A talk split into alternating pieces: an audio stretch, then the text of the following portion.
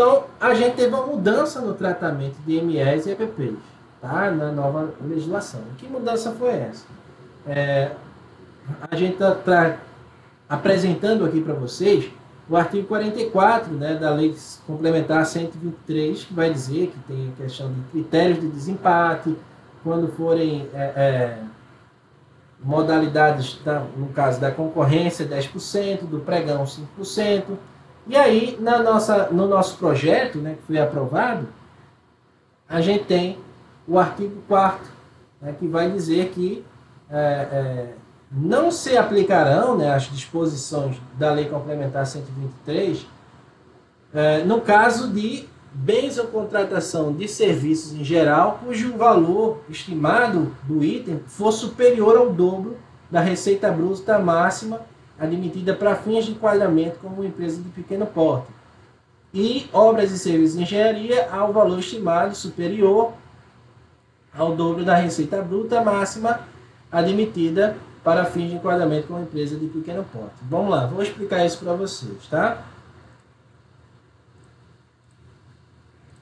Então, pessoal, é o seguinte. Como é que funciona hoje? Se você é um ME, é um EPP, e aí está participando de uma grande licitação, é natural que quando você ganhar essa licitação, que assinar o contrato, muito provavelmente você deixará de ser, se ele tiver nessa quantidade, né? se ele, não precisa nem ser, nem precisa ser o dobro. Né? Basta que eles ultrapasse o valor né, dali da, do máximo pré-PP, que hoje está em 4 milhões e 800 mil reais. Né? E aí o que, é que acontece?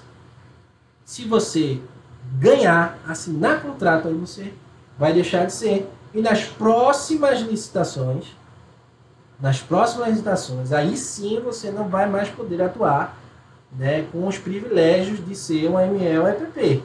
Tudo bem, inclusive isso também está na nova, na nova legislação. Mas percebam que se o valor for o dobro né, do valor máximo do teto para EPPs, ou seja, ser duas vezes 4 milhões e 800, vai dar fazer aqui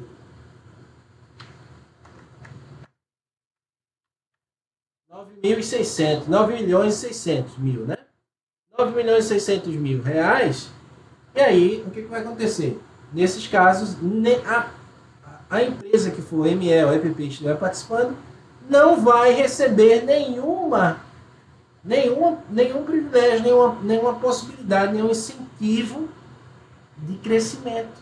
Né? Por quê? Porque o objetivo da licitação, vocês vão lembrar, que é, entre outros, promover o desenvolvimento nacional sustentável. Né? Então, eu não posso simplesmente é, é, limitar esse crescimento quando a licitação for grande. Pelo contrário, eu tenho que incentivar que essas pequenas empresas consigam chegar a ganhar uma licitação como essa. Esse é o objetivo da Lei Complementar 123. E aí a nossa nova legislação acaba retirando essa possibilidade. E isso, no meu ponto de vista, é um problema. Tá? É um problema que a gente vai ter que enfrentar a, a ao, ao, decorrer dos anos que essa lei for aplicada. Né? Também pode ser que seja vetado, não sei como é que vai funcionar, é, mas eu acho muito difícil porque isso é um problema que só afeta mesmo a fornecedores, não e fornecedores ME e EPP. Né?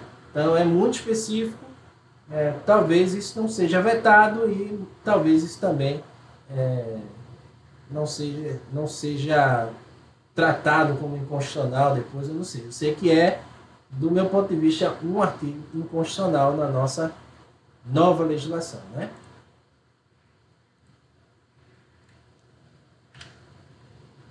E aí nós temos aqui o parágrafo segundo, como eu falei, ou seja, só, se ele excluísse, se, por exemplo, o presidente da República vetasse o, o nosso parágrafo primeiro, que eu acabei de criticar, e colocasse a, e deixasse apenas o segundo, a gente já estaria muito bem colocado na legislação. Porque perceba, a obtenção de benefícios que se refere ao caput fica limitada às empresas, às microempresas e empresas de pequeno porte que no mesmo ano calendário ainda não tenham celebrado, ainda não tenham celebrado contratos com a administração pública em valores somados que extrapolam o dobro da receita. Ou seja, se você ainda está no meio do ano, está ali fazendo contratos e tudo mais, eventualmente ultrapassou o limite durante aquele ano, você ainda poderá utilizar, né? Agora, nas licitações grandes mesmo, nas licitações em que vai poder trazer uma grande transformação, a lei complementar não vai ser aplicada. Né? Então, daí que me parece ser um sério problema para as nossas MEs e EPPs, tá? Vamos lá. Pessoal, mais uma vez, se você chegou agora, né? Eu fiz um canal no Telegram, tá? E o link tá aí na descrição, tá aí no chat também, tá? Para você que quer participar de um, grupo, né? De um canal no Telegram, tá muita gente indo pro Telegram agora, né? E que traga assunto do teu interesse, né? Assunto de licitação, insight, uma decisão do Tribunal de Contas que traga uma coisa diferente, né? Uma dúvida, alguma, alguma, algum ponto específico um vídeo, alguma coisa que seja relacionada à nossa atuação, tá? Então eu criei esse canal, convido a todos, caso tenha interesse, vai ser muito bem-vindo lá na nossa plataforma, na plataforma nova, para que a gente possa discutir né, os novos termos da licitação e contrato lá no Telegram.